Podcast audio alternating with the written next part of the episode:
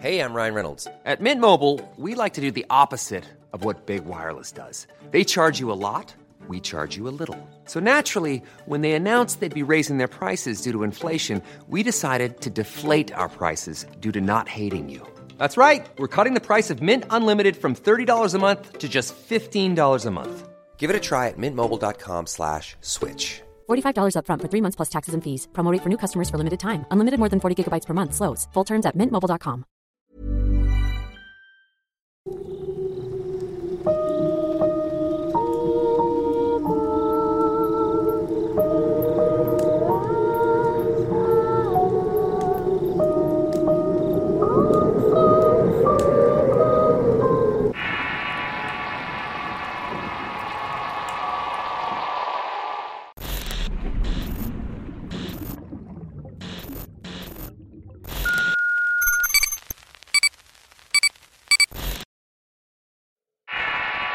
La misteriosa desaparición de los Olave.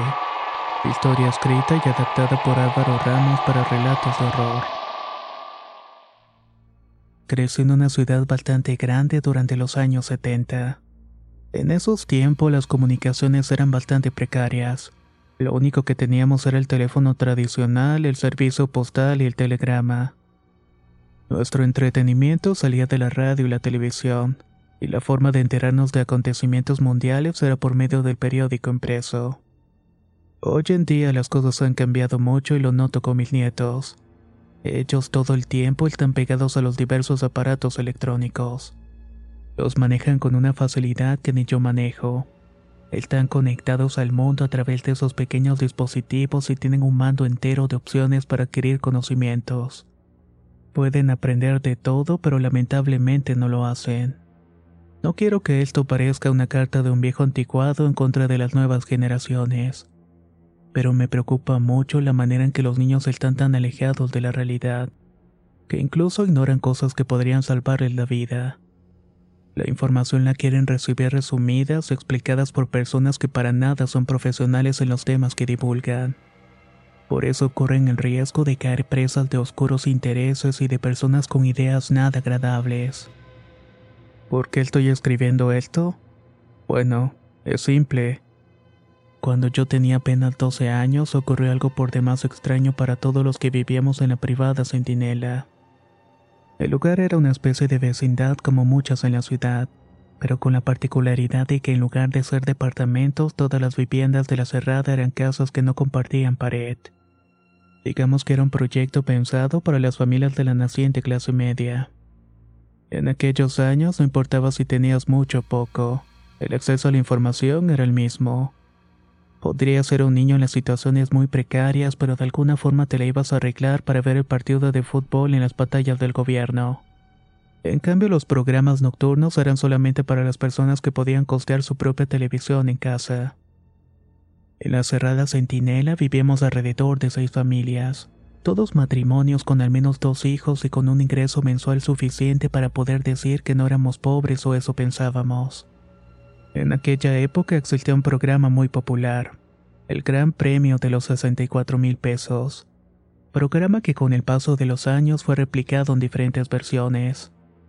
El programa se trataba de responder una serie de preguntas sobre cultura general y que al final terminaban con una pregunta que valía el título del programa. Los tan ansiosos 64 mil pesos.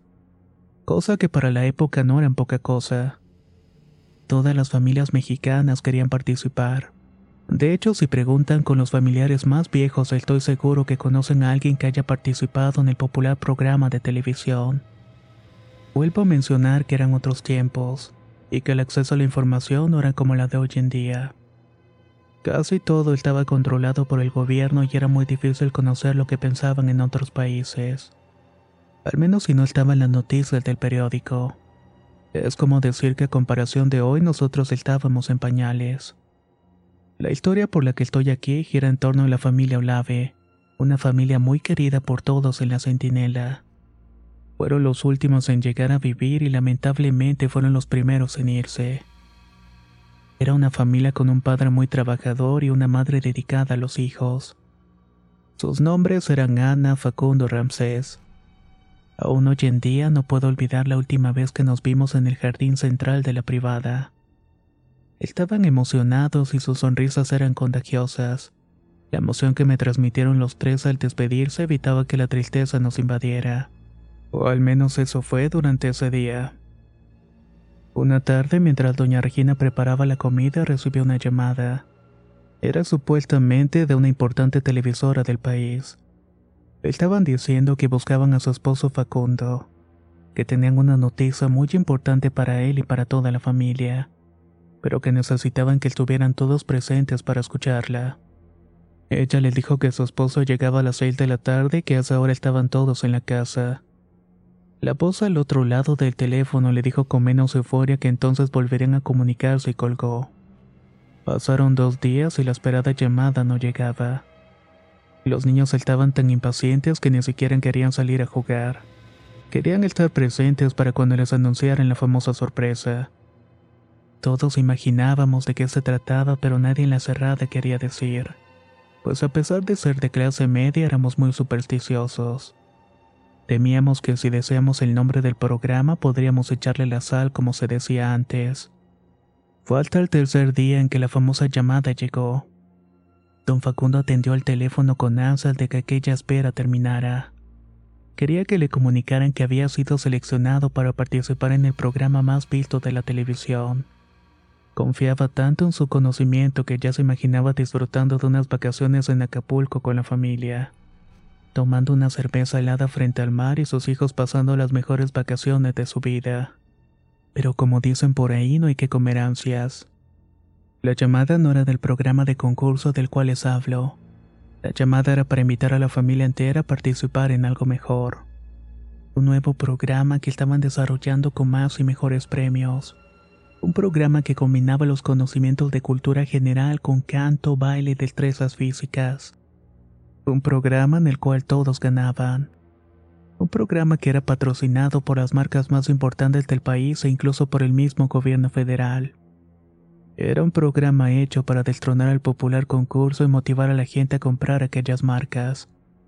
Si bien no era la sorpresa que esperaban, la otra noticia los emocionó más. El programa se grabaría en las mismísimas playas de Acapulco, para lo cual tendrían que pasar una semana completa en uno de los mejores hoteles del puerto. Todos los gastos estaban pagados y ellos serían una de las seis familias seleccionadas para grabar los primeros episodios. Era obvio que al ser un proyecto en puerta la secrecía era absoluta. Tenían prohibido de contarle a la gente de qué se trataba todo. Pues al salir algo en los periódicos o en las noticias sobre el nuevo proyecto, el gobierno se encargaría de terminarlo de inmediato. Les vamos a llamar en dos días para confirmar su asistencia. Les vamos a decir cómo estará la logística. Fueron las palabras de la mujer al otro lado del teléfono. Ever catch yourself eating the same flavorless dinner three days in a row? Dreaming of something better? Well, HelloFresh is your guilt-free dream come true, baby. It's me, Kiki Palmer. Let's wake up those taste buds with hot, juicy pecan-crusted chicken or garlic butter shrimp scampi. Mm. Hello Fresh. Stop dreaming of all the delicious possibilities and dig in at HelloFresh.com. Let's get this dinner party started.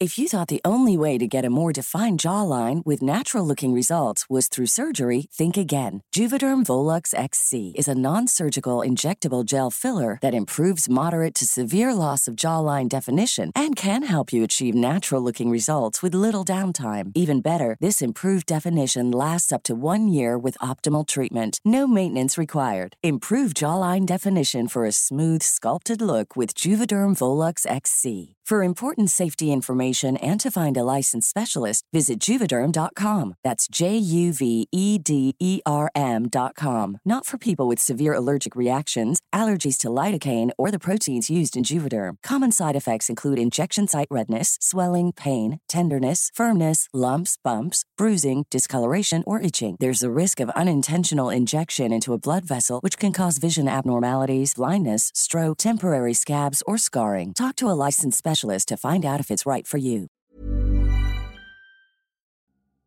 La primavera está aquí, así que es el mejor momento para sacar lo viejo de la rutina y vivir nuevas experiencias.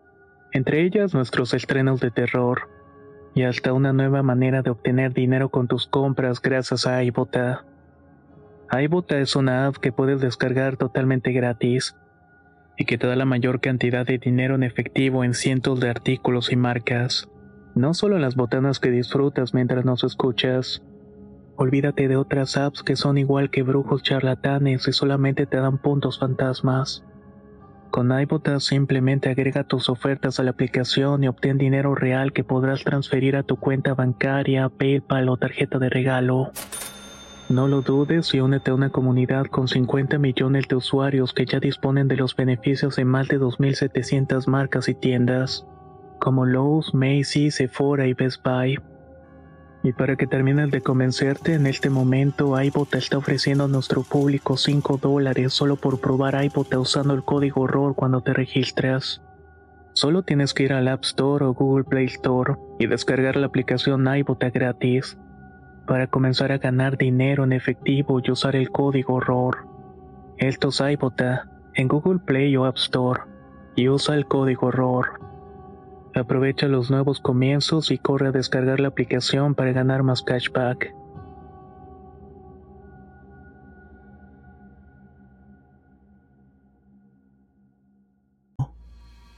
La felicidad de aquella familia contagiaba al resto. Y bien en un inicio no dieron muchos detalles por la cuestión del secreto. Una vez confirmada su asistencia y con la clave de reservación del hotel, no se resistieron y doña Regina le contó todo a su mejor amiga, una vecina de nombre Maritza. La fecha no la olvido y era un 14 de noviembre. Les dijeron que no llevaran nada y la ropa sería un regalo de varias marcas y tiendas departamentales. La comida iba a ser proporcionada por el hotel e incluso el transporte iba a ser cortesía de la televisora. Lo único que tenían que hacer era esperar en la calle 3 en la madrugada un auto con el logotipo del gobierno. Este pasaría por ellos y los devolvería una semana después. Nos pidieron que no lleváramos identificaciones ya que ellos tenían todos los documentos. Gobernación se los había dado y como le era no salir del hotel pues no era necesario. Es por seguridad, nos dijeron. Doña Maritza recuerda esas palabras y aún se lamenta por no decir nada. Yo la escuchaba tan emocionada que no quería echarle a perder su felicidad. No le quise decir que aquellas condiciones parecían muy extrañas. No quería que pensara que estaba celosa o que le tenía envidia. Solo quería estar feliz por ella y por su familia. La tarde antes de que la familia emprendiera el viaje, Ana, la mayor de los hermanos, fue a mi casa a prometer que nos traería muchas conchitas para adornar la pecera de nuestras tortugas. Y si podría nos traería una de esas batas de baño que ponen en los hoteles, solamente para recordar las mejores vacaciones de su vida. Nunca me imaginé que sería la última vez que nos viéramos. Por la hora y por ser un día de semana nadie se despertó para verlo salir de la cerrada. Ellos tampoco quisieron despertar a nadie, pues a esas alturas ya todos sabíamos a lo que iban. Los niños tenían permiso en la escuela, pero para hacer un viaje familiar. Nunca dijeron a dónde iban, pues según esto estaba prohibido.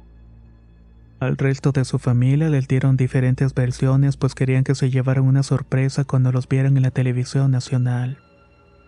Una vez más, si tan solo hubiéramos tenido a nuestro alcance la información que tenemos hoy en día, Tal vez aquella familia no hubiera desaparecido de la falta de la tierra. Doña Regina había prometido comunicarse con Marisa al llegar al hotel. Era su confidente y le había dejado su llave para que regara sus plantas y limpiara un poco la casa. También para poder hacer una comida a su regreso. Durante ese día no hubo noticias y seguramente les deben estar dando todas las instrucciones del programa. Seguramente van a terminar cansados y mañana se comunican.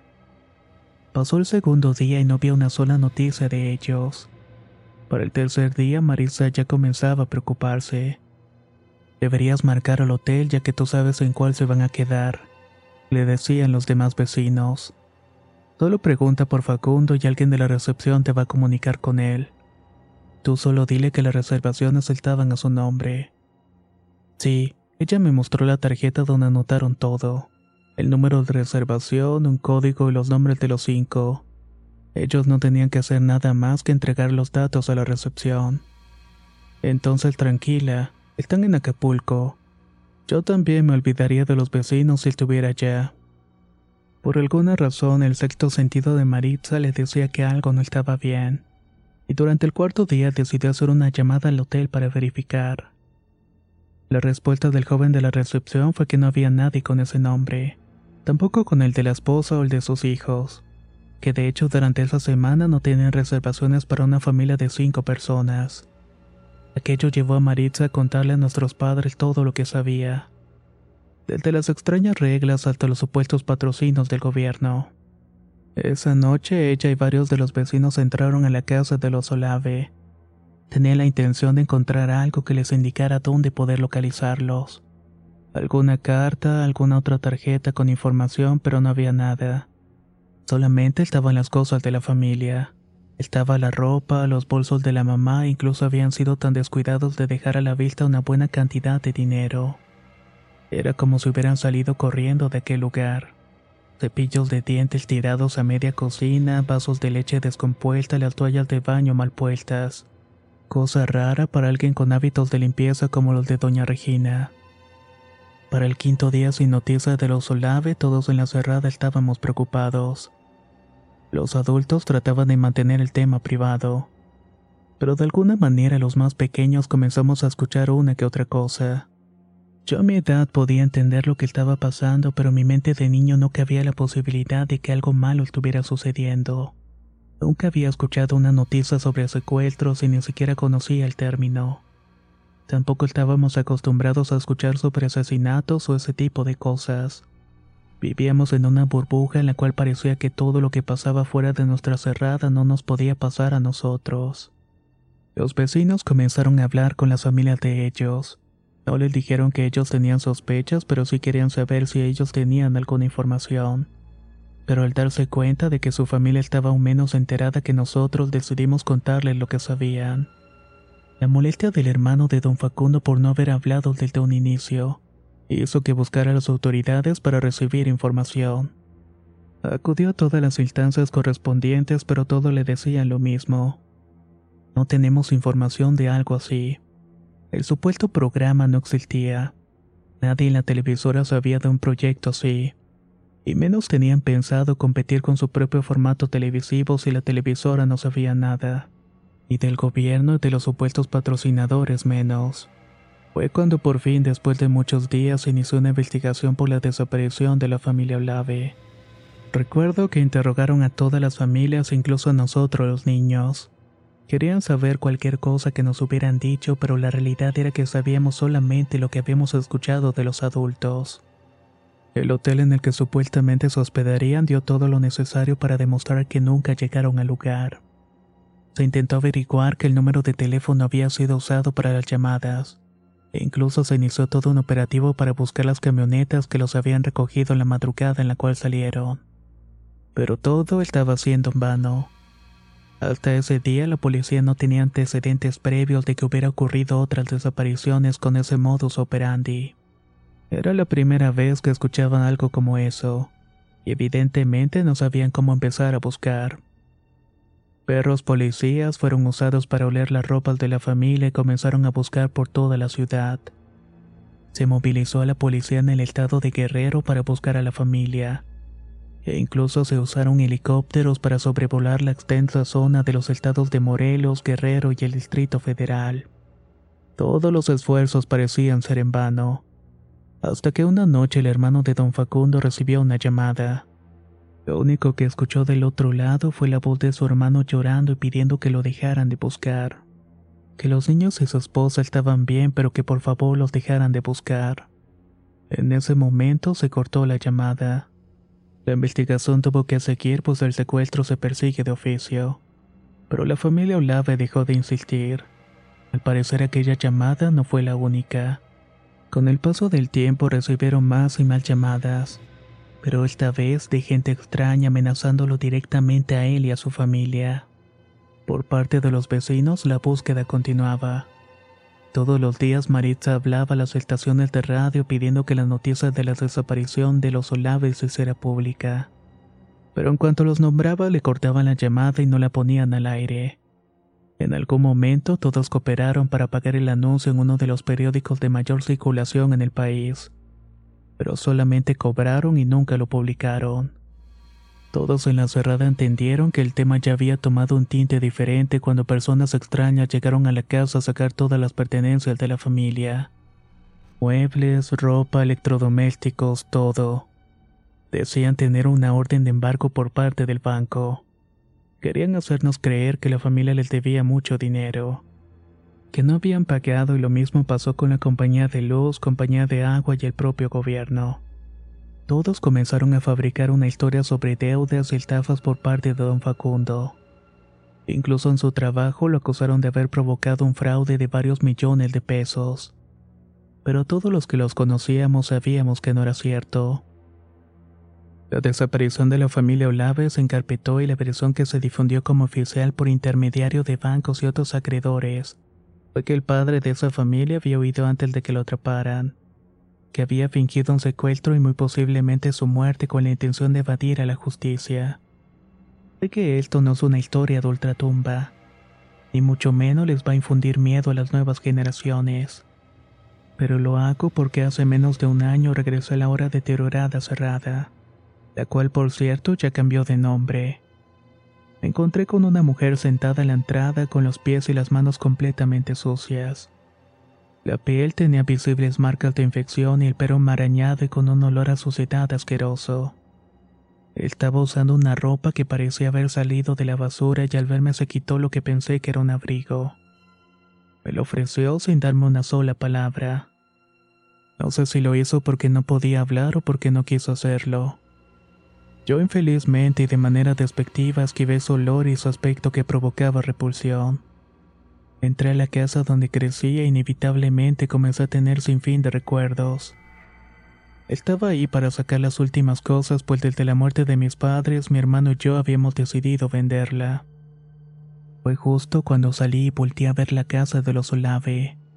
Había algo en la mirada de aquella vagabunda que me hizo recordar inevitablemente a mi amiga Ana. No sé si eran sus profundos ojos color miel o su pequeña respingada nariz como de muñequita.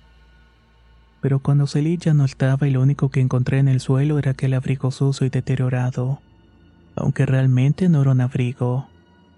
Era una bata de baño de aquel extinto hotel en el cual ella iba a pasar las mejores vacaciones de su vida.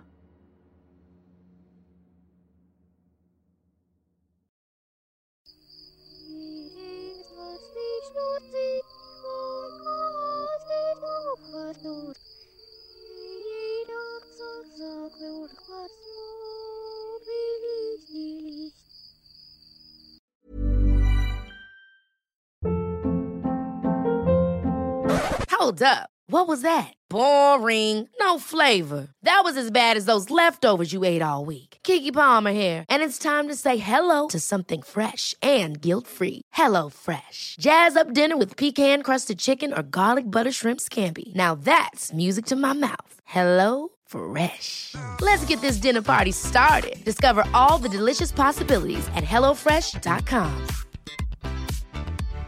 If you're looking for plump lips that last, you need to know about Juvederm lip fillers. With Juvederm Volbella XC and Juvederm Ultra XC, your lip look, whether it's subtle or bold, can last up to one full year with optimal treatment and no additional maintenance. Find a licensed specialist and see if it's right for you at juvederm.com today. That's J U V E D E R M.com. Add fullness to lips in adults over 21 with Juvederm Volbella XC or Juvederm Ultra XC. Do not use if you have severe allergies or a history of severe allergic reactions, or if you're allergic to lidocaine or the proteins used in Juvederm. Tell your doctor if you have a history of scarring or taking medicines that decrease the body's immune response or that can prolong bleeding. Common side effects include injection site redness, swelling, pain, tenderness, firmness, lumps, bumps, bruising, discoloration, or itching. As with all fillers, there's a rare risk of unintentional injection into a blood vessel, which can cause vision abnormalities, blindness, stroke, temporary scabs, or scarring. For full important safety information, visit juvederm.com.